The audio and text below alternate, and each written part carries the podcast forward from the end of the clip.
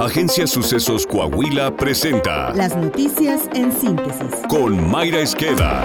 Esto es lo más relevante para empezar. De los 2.942 posgrados que integran el Sistema Nacional de Posgrados, solo 542 son considerados prioritarios para recibir una beca del Consejo Nacional de Humanidades, Ciencias y Tecnologías CONACIT, es decir, son del 18.4%. De acuerdo con datos del propio Consejo, 104 universidades, colegios e instituciones de educación superior públicos han resultado afectadas en distintos niveles por el recorte de becas. De acuerdo a Animal Político, un análisis elaborado por el estudiante de Ciencias Políticas y Relaciones Internacionales del CIDE, Diego Mitchell, basado en datos del portal de consultas del Sistema Nacional de Posgrado del CONACYT, revela que las instituciones autónomas y colegios más afectados son la Universidad Autónoma de Coahuila con una reducción del 97%, la Universidad Autónoma de Chihuahua con un recorte del 96%, Universidad Autónoma de Tamaulipas con un recorte del 95%, la Universidad de Querétaro con el 94%, la Universidad Autónoma de Nayarit con 93%, entre otras.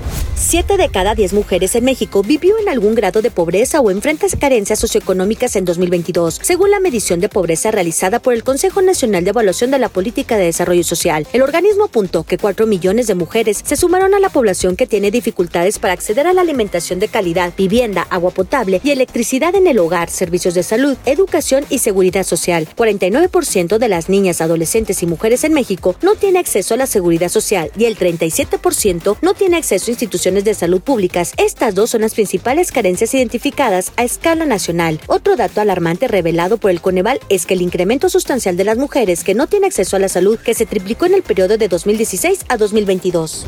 A partir del 2 de marzo del próximo año, México contará con un registro nacional de obligaciones alimentarias que estará a cargo del Sistema Nacional DIF, con el que se verificará el incumplimiento de pago de las pensiones alimentarias. Así lo destaca el estudio denominado el Registro Nacional de Obligaciones Alimentarias, una batalla contra el incumplimiento en el pago de la pensión alimenticia, elaborado por la investigadora Lorena Vázquez Correa del Instituto Belisario Domínguez. El registro de deudores alimentarios servirá para impedir que las personas que incumplen con sus obligaciones puedan salir del país, tramitar licencias de manejo, ocupar cargos en el servicio público y realizar operaciones de compraventa de inmuebles.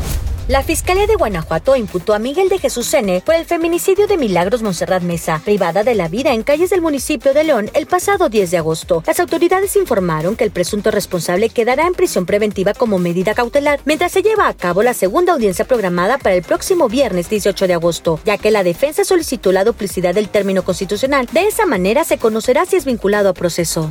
A pocos días de que arranque el ciclo escolar en México, siete estados del país han confirmado frenar la distribución de los libros de texto diseñados por la 4T, en los cuales se detectaron errores, una educación temprana sobre diversidad sexual, reproductiva, familias diversas y cargas ideológicas favorables a la visión del gobierno federal actual. Debido a lo anterior, los gobiernos de los estados de Aguascalientes, Chihuahua, Coahuila, Guanajuato, Jalisco, Nuevo León y Querétaro decidieron frenar la distribución de los libros. De acuerdo con la SEP, se han impreso 100 millones de libros que fueron distribuidos a almacenes regionales para después ser entregados en las más de 95 mil escuelas primarias que hay en el país, con una demanda estudiantil superior a los 24 millones de niños mexicanos, según cifras oficiales. Coahuila. Resultado del compromiso en el tema de seguridad que el gobernador Miguel Ángel Riquelme Solís ha tenido durante toda su administración, hoy Coahuila es un estado con un gran desarrollo económico y social, y sus indicadores están más sólidos que nunca. Como muestra de lo anterior, en lo que va de 2023 en el estado se han registrado y anunciado 50 nuevos proyectos de inversión, cifra a la que se llegó con el proyecto inmobiliario Santo Olivo que se instalará en Parras de la Fuente. Además, la Secretaría de Economía del Estado señaló que se acaba de concretar una nueva inversión, con lo que se llega a 51 nuevos proyectos asegurados en el año. El mandatario estatal señaló que esos 51 proyectos de inversión asciende a un monto de 2.457 millones de dólares y se prevé que una vez operando generarán 28.300 empleos. Los sucesos del deporte con Alondra Pérez. Lo hicieron. Las Big Queens de Saltillo lograron el tricampeonato y su cuarto título de la Women's Football League luego de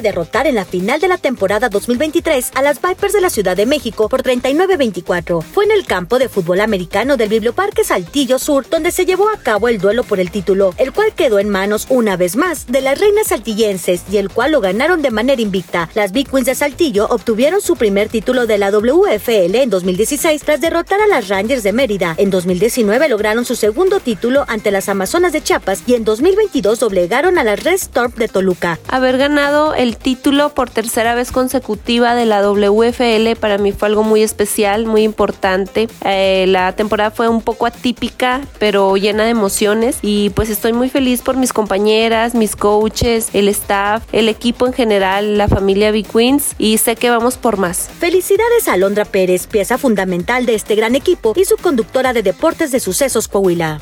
Está usted bien informado. Somos Sucesos Coahuila.